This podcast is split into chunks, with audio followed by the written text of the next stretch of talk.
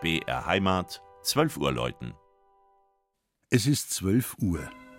Das Mittagsläuten kommt heute von der Basilika St. Jakob im niederbayerischen Straubing.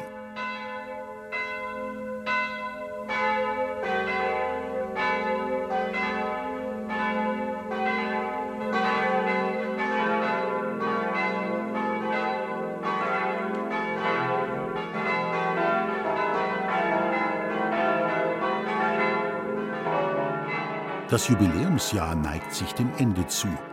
Die Straubinger feiern in diesem Jahr einen runden Stadtgeburtstag. Im Jahr 1218, also vor 800 Jahren, gründete der Wittelsbacher Herzog Ludwig I., posthum genannt der Kehlheimer, eine neue Stadt. Sie entstand einen Kilometer donauaufwärts von der alten Siedlung entfernt auf hochwassersicherem Gebiet. Der Standort Straubing mit dem fruchtbaren Umland war für den Herzog aus wirtschaftlichen und strategischen Gründen interessant und sollte ein Bollwerk gegen die Machtansprüche des Bischofs von Regensburg bilden. Dass der Plan des Wittelsbachers aufging, zeigt sich bis heute an dem von der Gotik geprägten Stadtbild. Die Hauptkirche der Neustadt St. Jakob hat Hans von Burghausen gebaut. Mit dem dreischiffigen Langhaus und der Länge von 89 Metern gelang ihm einer der großartigen mittelalterlichen Sakralbauten Süddeutschlands.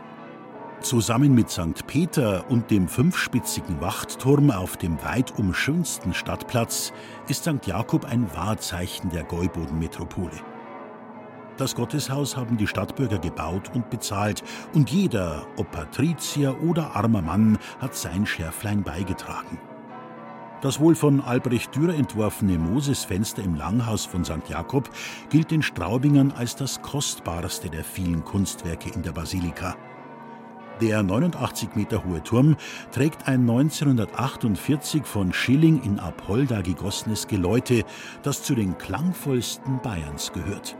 Angeführt von der sechs Tonnen schweren St. Wolfgang-Glocke schallt es zehnstimmig über ein knapp 50.000 Einwohner zählendes Gemeinwesen, das als muntere und innovative Hochschulstadt wie als ehemalige wittelsbachische Herzogsresidenz weit über die Grenzen Niederbayerns hinausstrahlt. Das Mittagsläuten aus St. Jakob in Straubing von Georg Impler. Gelesen hat Christian Jungwirth.